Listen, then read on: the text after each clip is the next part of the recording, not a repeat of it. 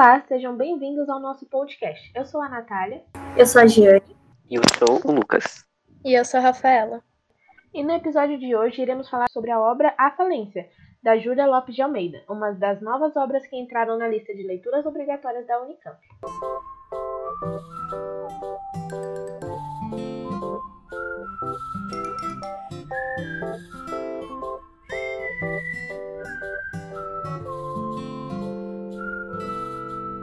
Primeiramente, falando um pouquinho da autora, a Júlia Lopes de Almeida, ela foi uma escritora que foi muito importante no Brasil. Ela nasceu no Rio de Janeiro, em 1862, e mudou para Portugal um tempo e depois voltou. Os seus pais eles eram imigrantes portugueses, muito cultos e muito ricos, e por causa disso ela teve uma educação sofisticada. E o seu pai ele incentivou ela a entrar no circuito literário, no qual ela escreveu mais de 30 obras. E apesar dela não ser muito comentada no meio acadêmico em relação com outros escritores da época, ela se tornou uma das escritoras mais publicadas da Primeira República, chegando até a contribuir com artigos e materiais que abordavam sobre os direitos sociais e a vulnerabilidade da mulher de sua época. Outra coisa interessante também sobre a vida dela é que ela participou de todas as reuniões para a criação da Academia Brasileira de Letras, porém ela ficou de fora dos imortais fundadores porque apenas homens poderiam ser lembrados. E aí, para representar ela, eles colocaram o marido dela, o filho Intino de Almeida. E essa, esse fato histórico que aconteceu é visto até hoje como uma injustiça, inclusive pela Academia Brasileira de Letras hoje em dia. Então, ela foi invisibilizada por causa de um pensamento que era muito machista e conservador da sua época. E é muito interessante ver como isso aparece nas suas obras. Bom, falando um pouco sobre o enredo da obra, é importante dizer que esta é uma obra toda trabalhada no contexto do Rio de Janeiro, no final do século XIX. E nela são desenroladas várias tramas que explicam bem a realidade ideológica da época, né? tal como as aplicações econômicas, e uma dessas tramas é a da personagem vinda de Portugal, Francisco Teodoro. E ela é o exemplo no que se diz de ascensão de riquezas, pois é um homem que sempre mediu suas finanças na base da força do trabalho, e em que seriam aplicados todos os seus bens acumulados em todos esses anos, frutos da dedicação do trabalho. Bom, certamente seria na construção de um legado. Assim surge a ideia dele de constituir uma família extremamente materialista e pouco se importava com laços emocionais com os envolvidos para concluir o seu projeto. E assim ele conhece a jovem Camila, que também se beneficiaria da união, podendo abençoar grandemente sua família também. E não demora muito para que viessem os filhos frutos do casamento, como o menino Mário, Ruth, Lia e Raquel, sendo essas últimas as mais jovens e o Mário é o mais velho e para administrar todo o palacete do, do bairro nobre, da família, temos as personagens criadas da família. Que seria a Nina, que é a governanta da casa e sobrinha de Camila, e a empregada Noca. Esses personagens, eles começam a ter suas personalidades e emoções desenvolvidas, em que Mário nunca foi trabalhador, apenas usava de forma indevida o dinheiro da família né, para prostíbulos e carnalidades, assim pouco se importa com as emoções dos outros, o que afeta diretamente a personagem Nina, por exemplo, que esconde uma paixão por ele. E Ruth tem um chamado muito especial para a música e faz o que se diz respeito à arte, né? É a personagem que traz a paz à casa e às crianças, principalmente, ali e Raquel. Bom, e sabendo que Teodoro pouco se importa com laços afetivos, ele traía Camila várias vezes e passa e essa, né, a Camila, passa a construir um sentimento muito forte para outro personagem da narrativa, que seria o médico Gervásio, que é, foi introduzido na história por ser muito amigo de Teodoro, e que ele e o próprio Teodoro deu muita confiança nele, principalmente após presenciar tratamentos médicos a Ruth. Sabendo dessas traições de Teodoro, Camila vingaria-se de Teodoro traindo com Gervásio. A relação deles, ao mesmo tempo que era do conhecimento de todos, ela não passa pelos ouvidos de Teodoro, porque ele pouco se importava com a casa e com seus cuidados também, apenas o trabalho. Sempre houveram julgamentos da traição de Camila pelos olhos de outros personagens, como as do próprio filho Mário, que a humilhava demais tornando-se uma ameaça para a relação dos dois, e a das tias Itelvine e Joana, por exemplo, que também trazem outro aspecto da narrativa com a participação de sua empregada negra Sancha, que sofre diariamente nas mãos delas. E não é apenas Gervásio que tem olhos para Camila, não. Temos também a introdução de Rino na narrativa, que constrói um sentimento por ela e, assim, gerando intrigas com o próprio Gervásio por causa disso. E Rino também possui uma irmã, que é a Catarina, e que de forma brilhante traz conceitos que hoje são fundamentais em pautas feministas e na desconstrução da imagem da mulher da época. E agora se introduz um dos sentidos do título da obra, que seria o momento em que Teodoro, diante de todo o seu apreço pelo status e bens, toma a decisão de investir seu dinheiro em um duvidoso negócio que eventualmente traria a tristeza e a falência da própria família. E não suportando toda essa pressão e desconstrução de seus ideais, com a falência de sua família, Teodoro acaba por suicidar-se.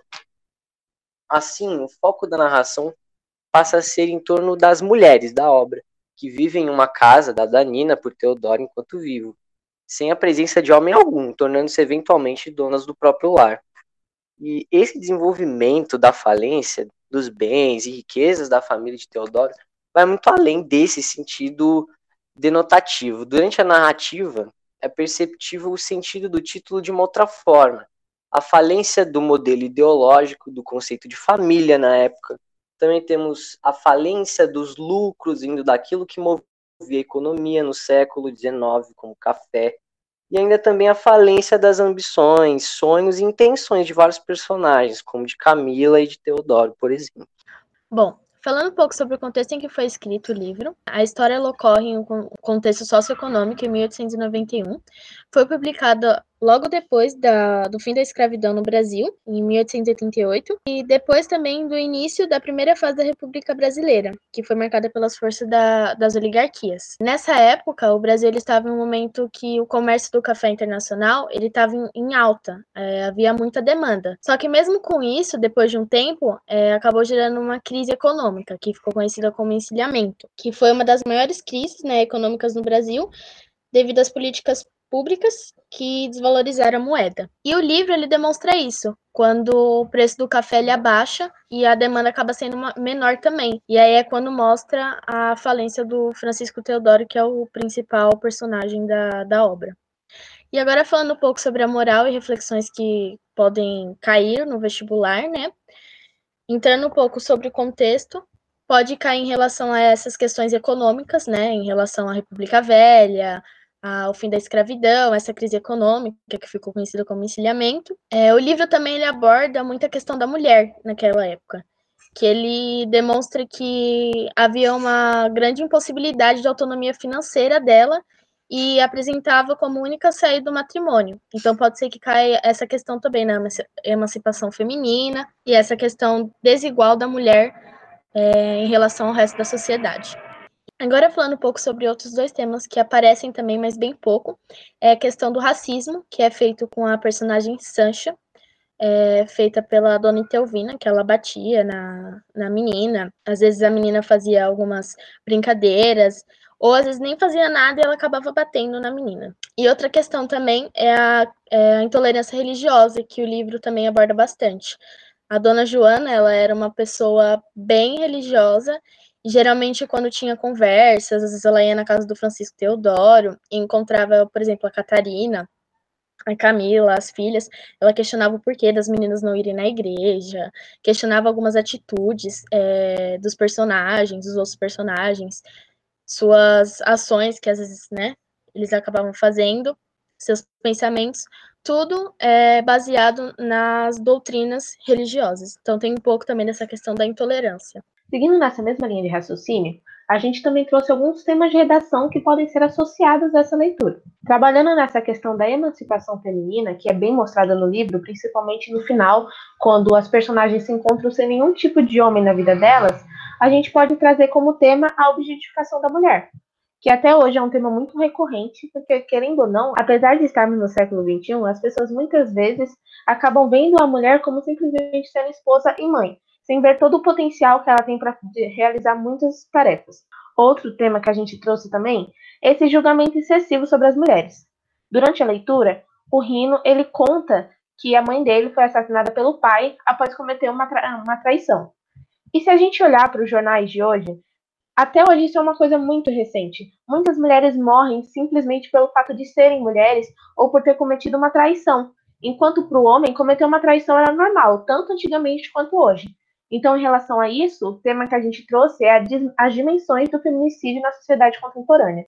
Porque você pode relacionar tanto a sociedade passada, que levava a esse tema mais patriarcal, quanto a sociedade atual, que até hoje está enraizada com esse tipo de assunto.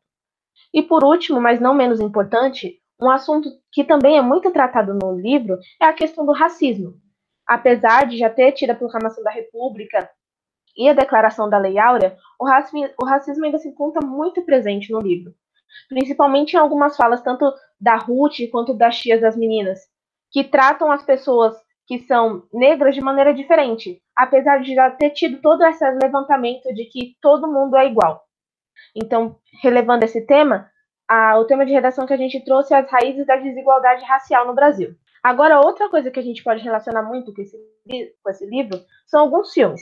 O primeiro filme que a gente trouxe se chama O Sorriso da Mona Lisa. Esse filme foi estrelado pela Julia Roberts e se passa na década de 1950 e conta a história de uma professora de história da arte que acaba enfrentando os ideais de uma universidade tradicional que ensina mulheres a se tornarem esposas e mães. Nesse filme, a Julia Roberts ela tem toda a missão de mostrar para as mulheres que elas podem ser muito mais do que esposas e mães. Claro que a gente tem que perceber que para muitas pessoas isso pode ser uma questão dela, não, não necessariamente ela precisa falar, nossa, hoje eu quero trabalhar em alguma coisa que não se destina à mulher. Porque cada um tem a sua personalidade e enxerga o feminismo de uma maneira diferente. E é isso que mostra o filme. Cada personagem que é trabalhada na trama mostra uma faceta dessa mudança que acabaria fazendo surgir o um movimento feminista. E isso é muito importante, porque conforme você vai assistindo o filme, você consegue se enxergar naquelas mulheres, seja pela aquela questão de querer trabalhar na área onde as pessoas falam que você não pode trabalhar, ou que você está satisfeita sendo mãe e esposa. Então, o filme trabalha toda essa questão do surgimento do feminismo nas universidades, porque, querendo ou não, as universidades são o principal centro da onde cada aluno acaba despertando a sua consciência crítica. Outro filme que também dá para relacionar bem com a obra da Julia Lopes é As Adoráveis Mulheres. As Adoráveis Mulheres foi uma obra publicada em 1868 e que teve quatro adaptações cinematográficas, sendo que as mais famosas foram a de 1994, que conta com atrizes como a Kristen Dust e a Susan Sarandon, e a sua versão mais recente, que foi lançada em 2019 com a presença da Emma Watson e da Mary Streep. Essa trama conta a história de quatro irmãs que vivem os seus dias durante a Guerra de Sucessão nos Estados Unidos e acabam tendo que se unir cada vez mais por causa de uma doença gravíssima adquirida pela irmã mais nova. Chega a ser um pouco irônico esse livro, porque a tradução deles, em alguns lugares, é as mulherzinhas. Então você acaba tendo uma visão completamente errada desse filme, só por essa tradução que ele é feita. E assim como o sorriso da Mona Lisa, cada uma das personagens acaba representando uma face do feminismo.